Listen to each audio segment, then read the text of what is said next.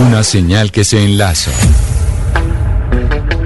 Regiones conectadas a través de un dial. A partir de este momento, Oscar Montes, Ana Cristina Restrepo, Hugo Mario Palomar, Valeria Santos, Gonzalo Lázari, Rodrigo Pombo y Camila Zuluaga analizan y debaten el tema del día. El tema del día. Colombia está al aire. Son las 12 y 15 minutos eh, ya de la tarde. Les recordamos el número de WhatsApp 301-764-4108 para que por allí, por esa vía, se pueda comunicar con nosotros sobre un tema además que vamos a desarrollar durante esta hora y tiene que ver con las plataformas digitales de transporte. Un tema además que no solo eh, está o un debate que no solo está ocurriendo en Colombia, sino en gran parte del planeta. ¿Se deben legalizar? ¿No se deben legalizar? Sebastián Nora, entiendo que hay dos proyectos, uno presentado por el representante Mauricio Toro y otro mm, eh, presentado eh, por el senador Rodrigo Lara. Van mm, separados, pero al final se juntan. Y se juntan porque los dos hablan del tema de las plataformas eh, digitales de transporte y cómo éstas pueden entrar dentro de un plano legal en Colombia. ¿De qué se tratan estos proyectos de ley? Salo, pues esta es la última o el último capítulo de la gran novela de las aplicaciones de transporte, un tema que ha sido muy difícil de legislar porque se encuentran muchos intereses y digamos que la inestabilidad jurídica pues no ha permitido que este mercado funcione eh, como funcionan muchos otros.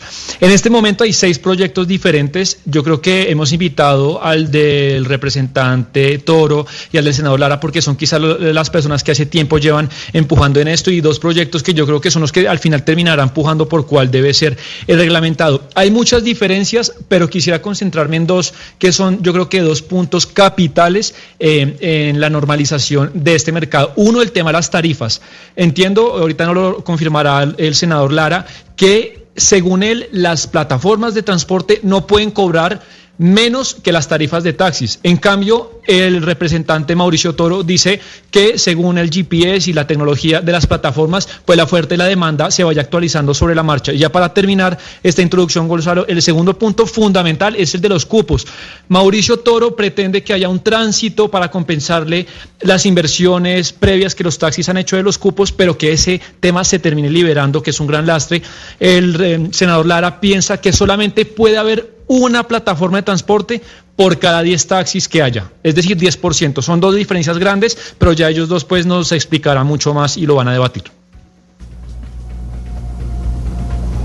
Oyentes en contexto, hay que recordar que el 20 de eh, Gonzalo y Sebastián, un poco para poner a los oyentes en contexto, hay que recordar que el pasado 20 de diciembre la Superintendencia de Industria y Comercio anunció que Uber tenía que cesar, acabar con su operación por violar leyes de competencia. Después de esto, digamos, eh, fue el Tribunal Superior de Bogotá, revocó la decisión del tribunal, más por un tema de forma y no de fondo, diciendo y alegando que hubo prescripción de la acción, pero no pronunciando eh, sobre los temas de fondo. Entonces, dejándole este tema otra vez al Congreso. Por eso estamos analizando otra vez estos seis proyectos de ley que, como mencionaba Sebastián, pues tienen propuestas distintas que van, digamos, desde decir si las plataformas son simples intermediarias o no, si, digamos, un privado puede prestar un servicio público de transporte y, por ende, qué hacer con tarifas, cupos de taxi, regulación de conductores, carros, impuestos, etcétera. Gonzalo, entonces, eso es lo que vamos a discutir hoy.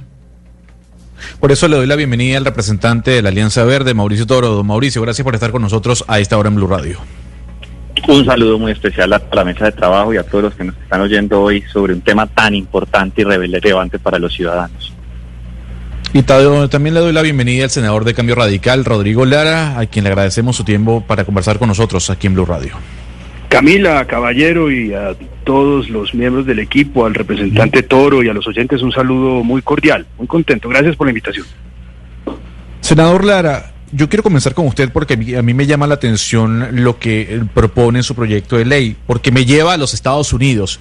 En el estado de California, pues legisladores de ese estado le plantearon a Uber la necesidad de que esta compañía contratara a sus trabajadores. Y Uber y las otras empresas ligadas a las plataformas de transporte dijeron, así no trabajamos nosotros, por eso nos vamos a ir. ¿Usted quiere que pase lo mismo en Colombia? Que las plataformas digan, ese no es nuestro modelo de negocio y por tanto nosotros nos retiramos del país, invertimos en otras naciones. ¿Con quién hablo? ¿Con quién hablo? ¿Con quién tengo el Gonzalo Lazari le habla, editor internacional del programa. Tú lo que me estás diciendo es que yo quiero que se vaya Uber, más o menos lo que quieres decirme con tu pregunta. No, le pregunto según lo que usted está proponiendo en su proyecto. La, la, pregunta va dirigida hacia un punto. La consecuencia de pedirle a las plataformas eh, que contribuyan con la seguridad social. En tu conclusión de la pregunta es que los estamos sacando del país y vamos a perjudicar al consumidor. No, ¿Eso es en lo absoluto. No, ah, bueno, no, es, mi conclusión. Es lo que él, no, pero senador, no es mi conclusión. es lo que dijo Uber en su momento en los Estados Unidos. no voy a debatir. Uber es una empresa que opera en todo el mundo y en efecto el debate que existe en este país, existe en todos los países del mundo sin excepción, es básicamente el régimen eh, que se le debe aplicar a, las, a los trabajadores de plataformas tecnológicas. Eh, y Uber no se ha ido ni de California, tampoco se ha ido de España, tampoco se ha ido del Reino Unido, y amenazar con irse por regular, pues me parece una práctica de mal gusto. invito a, a la prensa que, a que hagamos un debate también sobre eso. Ese es el discurso oficial de ellos y, es un poco un discurso eh, que amedrenta, ¿no? Y el discurso de que ya no vamos a invertir en el país cuando invierten muy poco realmente, eh, pero sí ganan, ganan muchísimo dinero prestando un buen servicio. A mí me gusta. Yo he tomado Uber, me gusta Rappi, contrato permanentemente servicios a través de Rappi. Es decir, soy defensor a ultranza de las plataformas pero también soy defensor de una sociedad más equitativa y a mí como senador me corresponde una labor fundamental, representar a todos los colombianos, pero sobre todo representar, viejo, al más débil, al más pobre, al que no tiene voz. Y generalmente es el rapitendero, muchos de ellos venezolanos, tienen una posibilidad de empleo, pero lo mínimo en un empleo digno es que tengan cobertura de salud, de pensiones, seguro, pues porque estamos hablando de seres, de seres humanos, no estamos hablando de mercancía, no estamos hablando de personas o de personas que no merecen un tratamiento digno mínimo. Y lo mínimo que le estamos pidiendo a la plataforma es que contribuya con la mitad de la salud, con la mitad de las pensiones, con una mínima cobertura de riesgos profesionales, porque te están prestando un servicio en tu casa, te permiten quedarte en tu casa durante la cuarentena, ellos se exponen, exponen a sus hijos, a su familia, y la, y la plataforma gana mucho dinero, pues con la necesidad de trabajo y con la miseria de ellos. Es, opera como un rentista del trabajo de ese muchacho y de esa familia. Él empieza a trabajar de 8 de la mañana y termina a las 10 de la noche. Y él pone el capital de trabajo, él pone la moto, cuando es más pobre pone la bicicleta, las piernas, el esfuerzo, las llantas. Senador, pero un poco, perdón interrumpirlo, pero... pero ya, ok, pero termino, ya termino, te prometo. Y pone todo ese esfuerzo. El nombre de las plataformas es gigantesco, es multimillonario, son plataformas capitalizadas en 90 mil, en el caso de Uber, 96 mil millones de dólares. Su trabajo es vender una narrativa para que no les carguen de seguridad social. Y su segundo trabajo es presentar proyectos de ley en el Congreso reaccionarios y contra las reformas que buscan eso, que buscan un mínimo de seguridad y de solidaridad social. El trabajo y los seres humanos no son una mercancía. Y justamente, senador, yo quiero preguntarle al representante Toro porque creo que el quid del asunto y el argumento de Uber siempre ha sido que ellos se han vendido a ellos mismos como una plataforma que simplemente conecta oferta con demanda. Ellos son los intermediarios y no tienen nada que ver con como compañía prestadora de un servicio y no tienen que responder por absolutamente ningún trabajador, etcétera. Yo quiero preguntarle al señor Toro si en su proyecto de ley y después le pregunto a usted, senador Lara, está, digamos, claro si Uber es o no un intermediario que conecta oferta con demanda o si por el contrario, Uber sí va a responder y tiene que responder como una empresa que presta un servicio de transporte. Representante Toro, ¿qué en su, en su proyecto de ley, qué quiere, o sea, qué tiene esto, digamos, escrito? Lo importante, Valeria, aquí en este debate es que aquí hay dos escenarios que se juntan en esta discusión de lo que implica la reglamentación de las plataformas de transporte.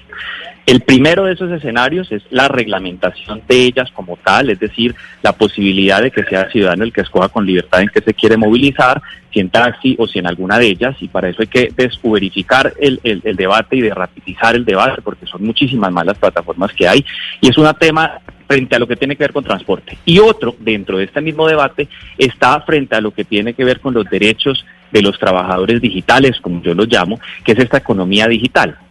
Todo es inmerso en el caso de las plataformas porque aquí los conductores son trabajadores digitales. Y yo concuerdo eh, con el senador en términos de que aquí hay unas responsabilidades mínimas de las plataformas de garantizar unos derechos mínimos de protección. Pero yo lo abordo desde eh, ellos como trabajadores autónomos independientes que requieren de un mínimo de, de, protección, pero en este debate yo lo llevo de dos maneras. Una cosa es la reglamentación de los trabajadores digitales, que lo trabaja la Comisión Séptima, que tiene todos los derechos laborales, y otra, la actualización de las normas de transporte y la reglamentación de pero, las Pero entonces, representante, un segundo lo interrumpo para que quede claro. Entonces, en el momento que usted nos dice, yo sí creo en que en unos mínimos, sí creo que las plataformas tienen que responder por los conductores o por los empleados de una forma mínima, usted ya está diciendo que las plataformas no son simples intermediarios que conectan oferta con demanda. No, ellos tienen que responder por prestar un servicio. Y eso está claro porque esto es un avance, creo. Esto es un avance que estamos teniendo como país en la discusión. Claro. Claro, y tanto así que en el proyecto de ley se le dejan unas obligaciones a las plataformas en el cuidado y la custodia de los derechos de los conductores. Son al final, una porque llámese plataforma tecnológica o no, tienen una responsabilidad y una responsabilidad dirigida a qué? En primer lugar, a una responsabilidad con los derechos laborales de los conductores, en segundo lugar, de pólizas, de pago de impuestos, de renta y de todo lo que paga una empresa colombiana. Es decir, desde ese punto de vista es que abordamos el debate desde ahora. Senador Lara, pero si uno fuera a mirar entre todos los puntos, eh, eh, pues son varios proyectos, pero eh, tienen unos puntos en que hay cruces o acuerdos y hay puntos muy disímiles. Para usted, ¿cuáles serían los puntos de los distintos proyectos más difíciles de negociar? Mira, hay dos tipos de proyectos. Hay uno que es, o dos, una categoría que es la que busca habilitar el funcionamiento de estas plataformas, que es, políticamente difícil por el asunto de los taxis. Los taxistas han operado con una especie de, confianza legítima en el régimen, ha operado un sistema de cupos, y eso es un sistema complejísimo en el que yo no me metí. Hay un proyecto del gobierno nacional, yo, creo que ese es el proyecto que va a salir adelante, a los taxistas les gusta, no les gusta mucho, pero han logrado más o menos equilibrar eso con los taxistas. Yo propuse, yo llevo cinco años pedaleando este proyecto, yo el año pasado incluso le, invité al senador, al representante Toro, a que se sumara al proyecto que radiqué en su comisión y él después salió con otro. No voy a entrar en más detalles. Eh, el asunto de ya de la habilitación de plataformas es otro asunto. Yo en ese proyecto inicialmente hablaba de la posibilidad de comprarle cupos a los taxistas con eh, una pequeña tasa que se cobra a las plataformas, pero ese asunto supremamente complejo a mí. Y ese es un asunto, pero se lo dejo al Ministerio de Transporte. A mí lo que me interesa de verdad, lo que más me interesa y concentro mi esfuerzo es la seguridad social de estos muchachos, la seguridad social de gente muy pobre que está descubierta. Es como en el siglo XIX en el siglo XIX los, los industriales de la primera revolución industrial también tenían esta misma narrativa. Es que ellos vienen aquí a firmar un contrato libre, espontáneo, autónomo, ¿no? Son trabajadores independientes y bueno, y lo necesitan. Y yo soy bueno porque les doy trabajo en cualquier condición, en las peores condiciones. E incluso trabajaban niños. Ese era el discurso. Es exactamente el mismo, solo que acá revestido un poco de, este lenguaje moderno de la modernidad. Pero es exactamente. Eh. yo, yo, déjame terminar, por favor. Es básicamente esa narrativa la que están vendiendo. Pero del otro lado hay seres humanos, hay personas como usted, como yo, que tenemos hijos y que no tienen salud, que no tienen pensiones. Eh, básicamente, ¿cuál es la discusión acá? Yo presento un proyecto en donde le pido a las plataformas, veo, viejo, tú ganas mucho dinero, tú eres un rentista del trabajo de esta persona, contribuye como lo hace cualquier empleador en este país, dueño de restaurante, dueño de tienda, dueño de pequeña empresa, con la seguridad social de estas personas. Contribuye con ellos porque te enriquecen, su miseria te enriquece y contribuye también con la sociedad, porque son personas que hoy son jóvenes, pero mañana van a ser viejos y van a necesitar pensiones. Son personas que necesitan del servicio de salud y ese servicio de salud en Colombia lo tenemos desfinanciado y necesitamos que todos paguen y que tú pagues un pedazo. Pero ellos básicamente, ¿qué hacen? venden una narrativa, tienen un lobby mediático impresionante, fuertísimo, porque invierten mucho dinero. Ellos no emplean gente, más allá de las personas pues que trabajan como rapitenderos, de una estructura muy pequeña, pero eso se hace un lobby mediático impresionante y un lobby en el Congreso muy grande. Y en, el, en todos los países del mundo se repite el mismo lobby. Radican contra proyectos en donde venden la narrativa de que son empresarios autónomos, independientes, que se conectan un ratico para ganar un poco más de dinero y que eso es un dinero extra. Y al mismo tiempo que corre o traslada todo el costo de la seguridad social al más débil, que es el trabajador. Ese es, mire, es calcado ese mismo esquema en todo el mundo. Y el, el presidente de Uber lo ha dicho esto es una lucha y una batalla política. Y vamos a presentar proyectos de ley como lo hicieron en California. Presentaron un contraproyecto de ley. pero, senador, yo lo quiero interrumpir ahí porque, porque habla de algo que me llama la atención y tiene que ver esa seguridad social del trabajador. Y usted pone el ejemplo de Rapid y sabemos que muchos de los rapitenderos eh, no son eh, personas legales o con un estatus legal migratorio. Eh, muchos son venezolanos. Es que se Dentro del proyecto también, no, pero le pregunto, dentro de su proyecto está eh, alguna disposición. No, pero, pero por eso le pregunto, dentro de su proyecto hay, hay alguna... Un momento, senador, escúcheme por favor. escucho. Pero escúcheme la pregunta. La pregunta es, dentro del proyecto de ley, ¿hay alguna normativa que le exija a estas plataformas contratar únicamente a personas con un estatus legal migratorio? No, ¿cómo se te ocurre? No, no, no, por Dios, no. Si esto ha sido unas plataformas han sido útiles para emplear a muchas personas, entre ellos los migrantes venezolanos. Y, el esfuerzo que tiene que hacer Colombia es ofrecerles un piso de seguridad social mínimo. Y la plataforma debe contribuir. Es que, mira, una plataforma se gana entre el 25 y el 30% de cada carrera, o hasta el 35% de cada carrera de un muchacho de estos. Viejo, eso es una renta laboral. Eso no es un fee comercial, como ellos lo venden, es que es un acuerdo, aquí un contrato, yo le presto un servicio. Si tú prestas un servicio en cualquier contrato laboral, tú no cobras más del 5%, 6%. Cuando tú cobras 30, 35%, eso es una renta laboral, una renta laboral de trabajo. Entonces, pues hay seguridad social independientemente del estatus migratorio. Y respondo una cosita acá, estoy en plena sesión virtual. Camila, ofrezco disculpas eh, y ya, ya vuelvo en cinco minutos. Pero, pero mire, eh, a propósito de lo que estamos conversando, yo le quería preguntar al representante Toro que él había definido a quienes están conduciendo los Uber como trabajadores autónomos e independientes. ¿De qué manera son autónomos e independientes unas personas que, que carecen hasta de lo mínimo que es, por ejemplo, la prestación social? Aquí, aquí yo se lo respondo en dos puntos, pero lo primero que quiero decir es que yo estaba oyendo al senador y, el discurso suena muy bonito, pero cuando yo voy a ver el proyecto de transporte que él presentó con el senador Uribe, lo que buscan es dificultar la prestación del servicio de transporte para hacerlo casi imposible, lo cual le quitaría la posibilidad a más de 200 mil familias que están generando, en el caso de las plataformas, ingresos para ellos por medio de ellas. Es decir, es un proyecto que lo que busca casi que es estarlas corriendo del país y que no atiende técnicamente a los requerimientos que nosotros necesitamos. Ahora, cuando yo lo reconozco como trabajadores autónomos independientes, no es que esté diciendo que pueden ser precarizados. Por eso estoy haciendo algo. Yo estoy preocupado por ellos. Están preocupados que hemos hecho mesas técnicas, técnicas de trabajo con conductores, con rapitenderos, con domiciliarios, para entender también con plataformas, técnicos y expertos, cómo funciona esto de la economía colaborativa. Lo primero que tengo que decir es que hay mucha gente que es multiplataforma, que genera ingresos adicionales. Se desarrolló, sacó un estudio y es espectacular de lo que implican las economías colaborativas en Colombia,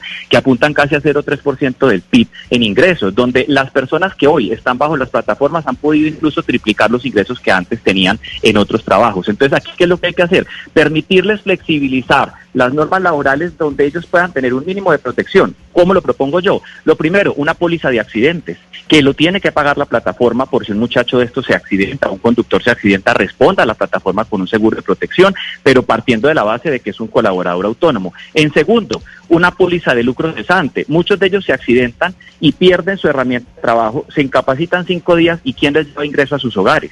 Entonces, que esa póliza les permita tener un ingreso mientras la incapacidad. Y en tercer lugar, que puedan cotizar al sistema de seguridad social como independientes por los ingresos que tienen, pero acuérdense que muchos de ellos trabajan en cinco plataformas al tiempo y hoy eso es el modelo de economía colaborativa. Quererlos llevar a que sean empleados de la plataforma, ni lo quieren los domiciliarios ni lo quieren los conductores porque ellos quieren saber es cuál le presta mejor servicio. Voy a dar un ejemplo, un conductor de plataforma hoy se conecta, Uber le está cobrando el 11%, pero Didi el 3%, empieza a prestar servicios en Didi, pero en su defecto Didi sube la tarifa y ellos tienen que poder estar migrando. El hecho de que los pongan a las empresas a pagarles a ellos como colaboradores y, y, trabajadores fijos, pues no les va a permitir esa movilidad. Muchos de ellos lo hacen dos horas a la semana. Entonces hay que entender esta realidad también. Muy bien.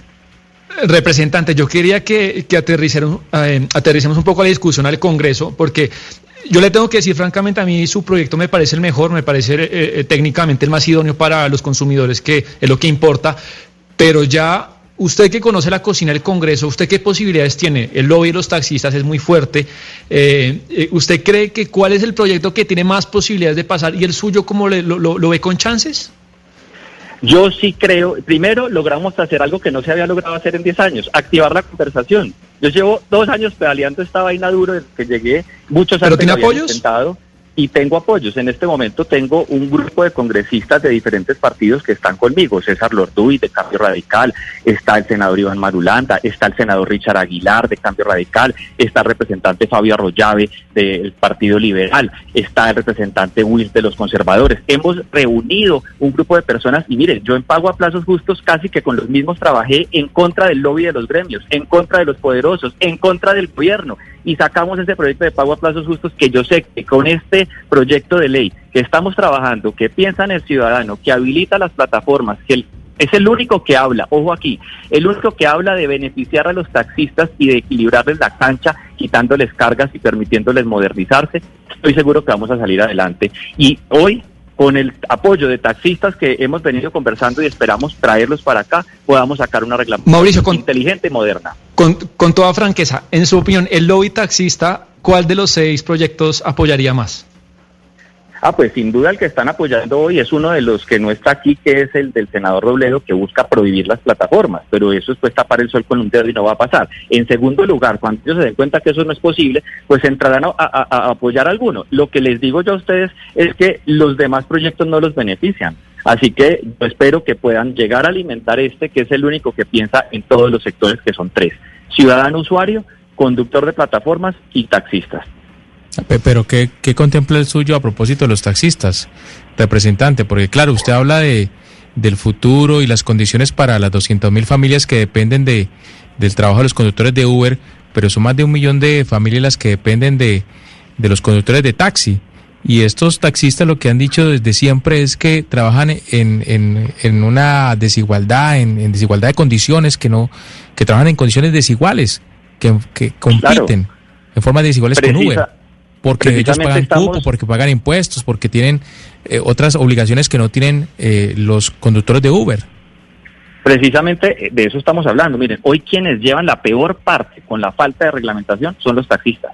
Porque hoy, mientras un ciudadano cualquiera puede sacar un carro viejo de 15 años a ponerlo a circular, los taxistas tienen unas restricciones de modelo de vehículo, de póliza, de, de, de pase, de pagos. Aquí lo que estamos diciendo es equilibremos la cancha, pero no poniéndole sobrecargas obsoletas y absurdas a las plataformas, sino modernicemos el sector taxista, quitémosles cargas que tienen, impongámosle responsabilidades a las plataformas. Responsabilidades como qué? El mismo pase, por ejemplo. Responsabilidades como qué? El mismo tipo de vehículos. Responsabilidades como qué? Los mismos seguros que tienen que tener los taxistas para proteger al ciudadano, al usuario. Poderle ayudar a los taxistas a que cobren tarifa dinámica. Este proyecto del senador Lara muy particular porque le obliga al ciudadano a pagar tarifa de taxi. Hoy el ciudadano el que tiene que escoger de acuerdo a su presupuesto qué quiere usar. Entonces, ¿cómo le ayudamos a los taxistas? Vengan, cobren ustedes tarifa dinámica. En una hora valle, le voy a dar un ejemplo, las tarifas de las plataformas caen al piso, las del taxi no, porque las define el alcalde de la ciudad. Entonces no pueden competir. Y en hora pico, cuando podrían rentabilizar un poco más su negocio, no pueden porque están regulados obsoletamente. Entonces aquí les estamos diciendo bienvenidos a la tecnología y ayudémoslos a modernizarse para que puedan competir por servicio, que es lo que estamos buscando aquí. No homologar, es que no podemos taxificar las plataformas como el proyecto de ley eh, del senador Lara y Uribe pues están tratando de hacer. Le recordamos a los oyentes que nuestro contacto en WhatsApp eh, es a través del 301-764-4108. Representante, el senador lanzó una bomba y se nos fue. Y digo lo siguiente, a él le planteó este proyecto de ley que le está presentando y usted sacó otro. ¿Cómo así? Porque no siguió, o por lo menos porque no conversó internamente eh, para que los dos presentaran un proyecto, ojo, con sus observaciones. No, no, e, es que aquí hay dos discusiones. es, lo, que habla de un de un proyecto de, de, reglamentación del trabajo digital. En ese entonces no se hablaba de este de plataformas. Cuando me propone ese proyecto que yo le mando a decir gracias, pero no pienso como usted en este caso, pues es que él ve a hoy los trabajadores digitales como empleados a tiempo completo de una sola plataforma y no reconoce las economías colaborativas, donde tiene un modelo eh, de pago de seguridad social y prestaciones enmarcado en lo que implica la legislación antigua, no la del trabajo digital. Entonces, cuando veo que estamos distanciados, le digo, yo estoy trabajando en uno hace mucho. Es que yo trabajo en estos temas hace 10 años. Yo fui presidente de Impulso, una entidad que se encarga de administrar los temas de tecnología e innovación. Soy docente y yo cuando veo este proyecto recién llego al Congreso le digo, estamos distanciados desde el abordaje, yo no lo puedo acompañar y simplemente no lo acompaño y sigo trabajando en uno con varios representantes que han trabajado en este proyecto y por eso hay una diferencia frente a eso. No creo que ese sea el abordaje correcto. Pero hay, hay, un tema que me llama la atención y es lo que decía el senador Lara y complemento la pregunta que decía mi compañero Sebastián Nora y tiene que ver con el lobby, porque él decía que el lobby que hacen este tipo de plataformas en el Congreso es muy, muy fuerte. Y para los que los oyentes entiendan, eh, eh, ¿el lobby que hacen las plataformas es mucho más poderoso que el que hacen los taxistas o al revés? O sea, ¿se puede, ¿usted puede desmentir lo que dice el senador Lara? Eso es el mismo. O sea, eso es el mismo. Mire, yo le voy a decir, cuando yo radiqué el proyecto de ley 292, que fue el que se hundió el año pasado, que es un poco distinto al que acabo de radicar, yo recibí en un pasillo a 30 taxistas llegaron, representantes de compañías de taxis, a hablar con todos los congresistas de por qué había que hundir el proyecto y de allá no salieron. Y a la otra puerta, al otro pasillo, estaban todas las plataformas haciendo lo mismo. Esto ocurre en el Congreso de la República, esto no es nuevo. Todos los proyectos de ley se enfrentan al lobby. Yo me enfrenté al lobby cuando fuimos a, a prohibir con la senadora Nadia Blele el asbesto. Me enfrenté al lobby ahorita con etiquetado de frontal de alimentos. Me he enfrentado al lobby con pago a plazos justos pues de la ANDI, del gobierno eh, y de penal. Es decir, eso es natural, eso es con lo que uno vive y es en contra de ese lobby en el que uno tiene que trabajar para lograr sacar proyectos que beneficien a los ciudadanos. Ya hemos recuperado la comunicación con el senador eh, Lara, ya puede estar con nosotros y le quiero transmitir, senador, precisamente la pregunta de un oyente, es el señor León Ochoa, que pregunta, en Medellín tomas un Uber para que te lleve de un, eh, municipio del área metropolitana al aeropuerto de Río Negro y se contrata para ir de puente a otros municipios de paseo, por ejemplo, puede ser eh, un automóvil o una minivan. La pregunta del señor Ochoa es sobre cómo sería la regulación de, de este tipo de automóviles que son transporte municipal y de carga. Mira, yo, yo no, no lo sé porque mi, proyecto es únicamente sobre seguridad social de las personas que trabajan y enriquecen tanto a Uber y a estas compañías. Eh, yo quiero es que le ayuden al, al, señor que trabaja, es un proyecto que, que, busca eso y que, le, y que tenga un seguro social y que sea dueño de sus calificaciones, porque tenga portabilidad de sus calificaciones. Esos son los tres grandes puntos. Es decir, es un proyecto de profundo sentimiento de solidaridad social y de construcción de una sociedad más justa y más equitativa. Eso es lo que yo busco. Yo, el tema ya de la habilitación, yo no me he metido en eso. No quiero meterme, yo para eso le dejo ese chicharrón al gobierno nacional. Ya tiene un proyecto, me pareció equilibrado y bueno, tiene un reconocimiento de las mayorías y yo creo que ese proyecto va a pasar. ¿Qué le reprocho yo a ese proyecto como le he reprochado al, proyecto del senador Toro? Pues que estas empresas no pagan impuestos. Eh, eh, es así de sencillo. Porque es que, a ver, una cosa es que, por ejemplo, Netflix, por ejemplo, no paga impuesto de renta en Colombia. En últimas es un servicio de streaming que uno recibe en el aparato, en la televisión, y pues el grueso de la actividad se realiza en otra parte. Pero cuando se trata de estas empresas que, cuya riqueza se produce con el trabajo de personas aquí y usan espacio público y bienes públicos para ganar dinero, lo lógico y lo sensato es que paguen renta. Y por eso yo le he reprochado y le he llamado la atención al representante Toro, que sacó un gran proyecto ahorita, que es el de pagos justos. Eso lo he reconocido. El único proyecto que valió la pena realmente de toda la legislatura pasada es el proyecto del, representante Toro. Pero en este, en este proyecto yo sí creo que tiene unos errores. Y le invito a que los corrija, porque yo solo veo en él buena intención. En el proyecto de, seguridad social para los trabajadores se equivoca porque pues este es, esto es el Robin Hood al revés, todo lo paga el débil, todo lo paga el trabajador, la plataforma cero pesos, está segurito por ahí, pero lo grueso es que pague salud y pensiones. Y lo que yo reprocho en el proyecto del gobierno, el proyecto del, representante Polo, del representante eh, Toro, es que las plataformas no pagan impuestos de renta en Colombia. Entonces ellos ah, muy hábilmente dicen, no, se les aplicará todo el régimen de impuestos que hay en Colombia. He ahí el problema, que Colombia permite, con normas de, haciendo el bypass con normas de inversión extranjera, pues que toda la renta, toda riqueza producida se vaya para una isla del Caribe, porque allí está domiciliada la, la, la matriz aquí solamente hay una filial.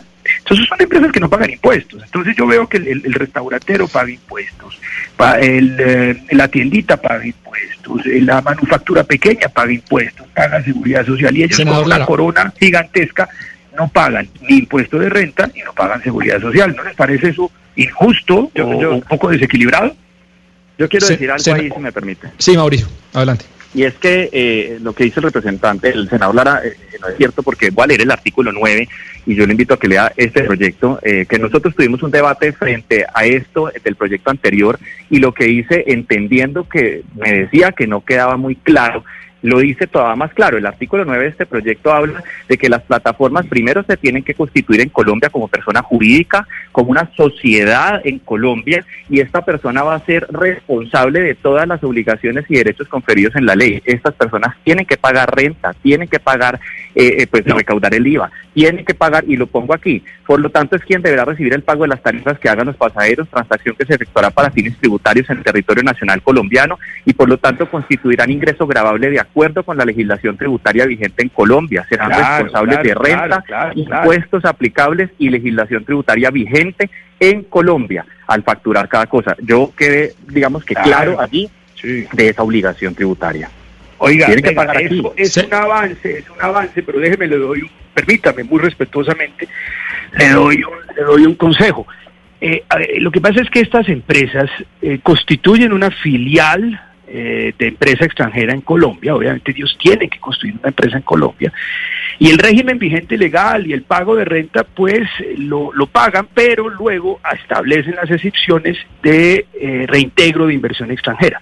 Así eluden el pago de la renta. Entonces, si usted me permite un consejo y de verdad quiere que el artículo sea eficaz, diga que no podrán acudir a las normas de inversión extranjera para eludir el pago de renta, porque si no, créame que los tributaristas en este país, que son expertos en todos estos, todas estas lagunas y en, la ilusión, porque aquí no es delito, es que ese es el gran problema del régimen tributario colombiano, y es que aquí nunca se ha permitido, por el lobby poderosísimo de los bancos y otros grandes sectores, penalizar la ilusión tributaria, que es lo que hacen con estas figuras. Entonces usted le van a dar la vuelta diciendo esto es reintegro de inversión extranjera y chao, porque es la empresa, la persona jurídica que constituyen aquí es una... Es una Entonces mi consejo, Mauricio, muy respetuoso, es eh, eh, evite el reintegro de inversión extranjera y verá que ahí sí no la pueden sacar.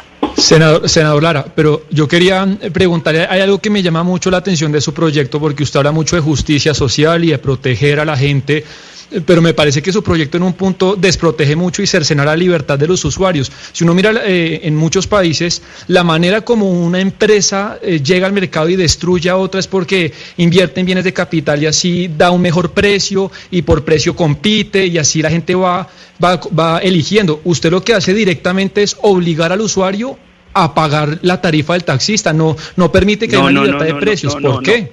No, no, tú estás confundiendo mi proyecto con el del gobierno. Yo no, no me meto en esas honduras. Ese chicharrón tan terrible que lo resuelve el gobierno. Yo lo único que quiero es que le, contribuyan salud, pensiones, eh, seguridad social al, al, al muchacho, el trabajador. Yo ese proyecto no lo firmé. Yo en eso no me quise meter.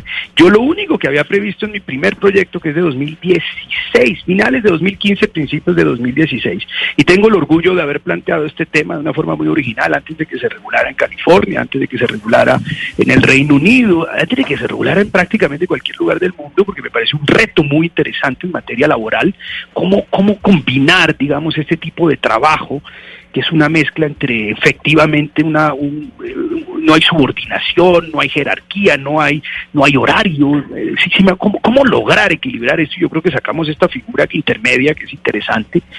Eh, y, me quedé en ese tema exclusivamente. Y por eso he venido patinando. Pero yo le voy a decir una cosa. El lobby que yo he tenido que enfrentar en el Congreso de la República es solo parecido al lobby de las EPS es brutal. Es decir, estos tipos tienen una capacidad impresionante eh, para, para atajar estos proyectos, para vender una narrativa, para buscar artículos de prensa favorables, porque es que, imagínense, una empresa, es decir, es que hoy Uber y, vale cinco o seis veces más que General Electric, es decir, son empresas monopólicas, gigantescas, tienen arrodillado a la Unión Europea y no los han dejado colocarles básicamente ni impuesto ni prestación social, porque además tienen a Trump, que hace con su nacionalismo económico, les vive dando garrotazos a los, a los países que intentan regular estas, estas Pero mire, senador, lo cierto también es que existe un lobby, digamos, no solamente por parte de Uber, que yo creo que también es, cierto lo que usted dice, pero también por parte de los taxistas. Y yo también quiero entender ustedes, porque usted no estaba en la discusión que estábamos teniendo con el representante Toro sobre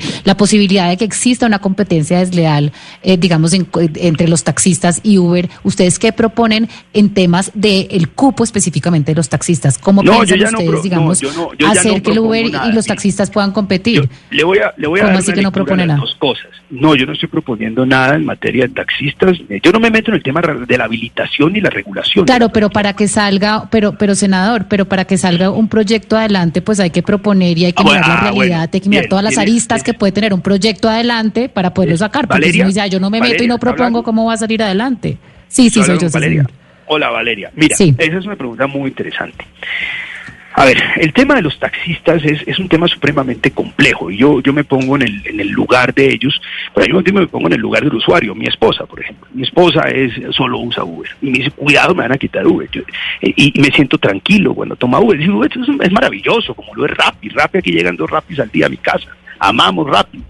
El asunto es cómo regular el tema de Uber y estas plataformas es, es, muy complejo, porque, a ver, entienden también un poco la situación del otro lado, y ese es el problema que se presenta en todo el mundo, y por eso yo creo que lo único sensato es comprar, si es del caso, esos cupos. Porque un taxista, a ver, obviamente hay abusos, hay empresas con grandes tentáculos que compran cupos y los, y los se los arriendan, eso se da. Pero también hay un porcentaje muy importante, y estamos hablando de mucha gente, que que tomó como opción de vida invertir sus ahorritos, porque este país no pensiona a nadie, en un cupo de un taxi. Y eso es eh, histórico, desde los años 40 esto, es, esto ha sido así. Y tiene su platica invertida en un negocio que ha funcionado bien o mal bajo la eh, con la confianza legítima porque el gobierno lo ha permitido. Y se creó ese sistema informal de cupos y yo invertí 140 millones de pesos en mi cupito y ahí está invertido mi patrimonio de mi vida. Y mi trabajo es mi taxi. Y el día de mañana yo sé que ese capital lo podré vender el cupito y se lo dejaré a mi hijo. Así funciona mucha gente en este país. Y esa gente pues tiene las ansias, la ansiedad inmensa de que, de que, de que se le empieza a desvalorizar eh, eh, el cupo por la llegada de Uber. Yo hablé con varios taxistas, dije, viejo, ustedes no tienen cómo detener ese lobby. Ustedes pueden patalear, ustedes pueden parar una vía, pero ustedes son débiles, son pobres, realmente son pocos. Ustedes no resisten un lobby de decenas de millones de dólares porque los van a, los van a aplastar. Mi recomendación es permitan que vendan rápido el cupo. Eh, regulemos esto de tal forma que les puedan comprar su cupo con una tasa que se cobra. Y usted recupera su capital y si es del caso se monta en una plataforma. Pero viejo, de lo contrario esto va a seguir devaluando, devaluando año tras año tu cupo. Y un cupo no debe valer más de 50, 60 millones de pesos cuando hace ocho años podía valer 130, 140 millones de pesos. Muy triste lo que está pasando por la inacción, por la incompetencia de este y de muchos gobiernos que no han querido resolver este asunto. Senador, lo interrumpo porque el representante Toro quiere decirle algo. Mm. Senador, representante es que, es que, senador, es que yo, yo tengo una, una pregunta porque yo veo que usted firmó el proyecto de ley de plataformas de, del senador Uribe eh, y es al que nos estamos refiriendo, porque es que en el proyecto de ley del senador Uribe se habla de todo lo que implica la reglamentación de las plataformas y allí en el artículo 8 habla claramente ese proyecto que usted firmó sobre la regulación de las tarifas de las plataformas que tienen que ser las de los taxistas y no podrá ser inferior a ellas. Entonces, yo lo que siento es que usted se está refiriendo a su proyecto de trabajo digital, pero aquí estamos hablando es del proyecto de transporte, es decir, usted o no firmó el proyecto de ley de Uribe o lo firmó sin leerlo, porque es que ahí habla claramente del tema de los cupos, de la capacidad transportadora, habla también del tema puntual de las tarifas, habla también de un fondo de compensación que va dirigido no a beneficiar a los taxistas, sino a unas eh, cosas bien particulares. Es decir, ahí hay todo un proyecto de ley bien, eh, eh, pues, me parece un poco antitécnico dentro de todo, pero quisiera saber si usted conoce ese proyecto de ley perfectamente. Se nos fue, creo que el, senador Toro, eh, el senador Lara, perdón, representante Toro, pero lo que tenemos nosotros aquí en nuestras manos es eh, ese proyecto firmado por el senador Rodrigo Lara.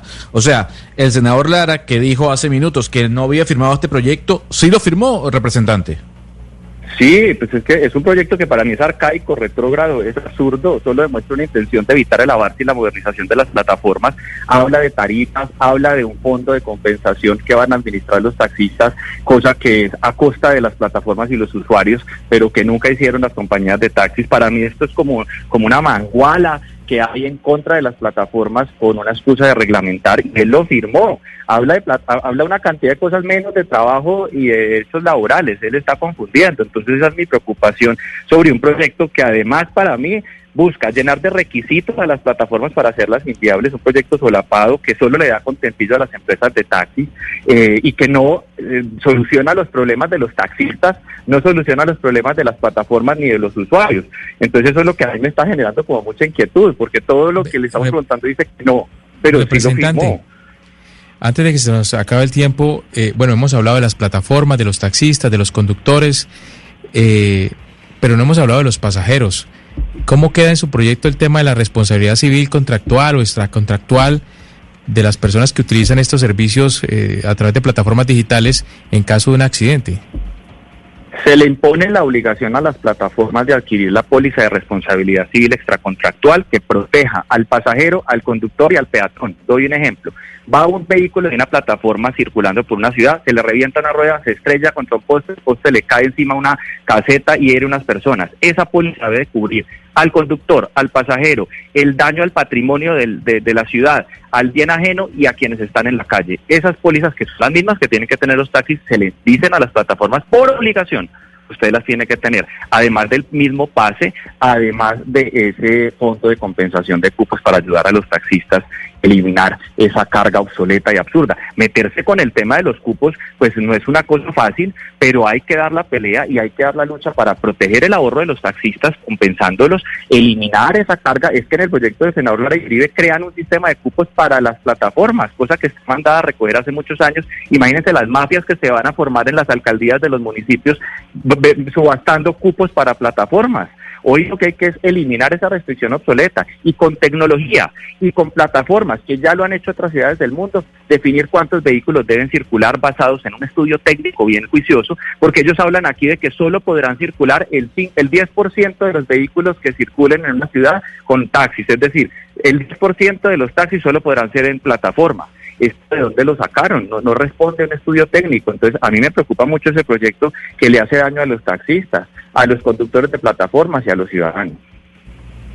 Representante de la Alianza Verde, Mauricio Toro, muchísimas gracias por habernos atendido y por haber estado en este debate con respecto a estos proyectos de ley para regular las plataformas digitales, en este caso de transporte. No, muchísimas gracias a ustedes por la invitación y, si me permiten, yo quiero que quede claro aquí una cosa y es, aquí necesitamos una reglamentación moderna, audaz, eficiente, que equilibre la cancha realmente entre taxis y conductores, que piense en el ciudadano y en su seguridad y que le respete el derecho legítimo a cada ciudadano de escoger con libertad en qué se quiere mover. No le podemos cercenar la libertad a un ciudadano de escoger en qué se quiere mover. Tenemos es que garantizar que sea un servicio seguro, equilibrado y que todos puedan participar, como más de 150 ciudades han hecho, donde el ciudadano escoge y los dos modelos coexisten. Muchas gracias por la oportunidad y un abrazo gigantesco. Me queda un minuto, Ana Cristina, y a mí me genera mucha suspicacia que el representante Mauricio Toro le diga al senador Rodrigo Lara, usted sí firmó este proyecto de ley que hace minutos había negado y se caiga la llamada, pues. No sé qué opina usted. Es muy raro, Gonzalo, es que hay muchas posibilidades que se le haya descargado el teléfono o que se haya dañado la comunicación, pero se le dañó la comunicación en el momento en que precisamente le estábamos preguntando por una firma, por, porque pues que él tiene que responder por un, proyecto al que firmó. Y en este momento estamos explicando pues las diferencias fundamentales entre varios proyectos y que precisamente él firmó en un proyecto que tenía una diferencia importante y él tenía que responder por ella. Entonces es, es un momento muy extraño, muy, muy casual que se haya caído la llamada exactamente en ese momento, Gonzalo. Ahora, Gonzalo, me están escribiendo los taxistas y me dicen que no les gusta ni el proyecto de Toro, ni el proyecto de Lara, ni el proyecto del gobierno, que no les gusta ninguno de los proyectos. Todos atentan contra el oficio del taxista en Colombia, lo que me dicen, y por eso están convocando para un nuevo gran paro nacional. No hay fecha definida, pero dicen que van a hacer nuevamente un cese de actividades y una toma de ciudades en todo el país. Pues Hugo Mario es la posición que tienen los taxistas no solo en Colombia, sino en todo el planeta. Tal vez el rechazo a la llegada y a la legalización de estas plataformas digitales de transporte. Es la una de la tarde en punto. A todos ustedes, gracias por habernos escuchado y nos encontramos mañana a partir de las 10 y 30. Ustedes siguen en compañía de Meridiano Blue.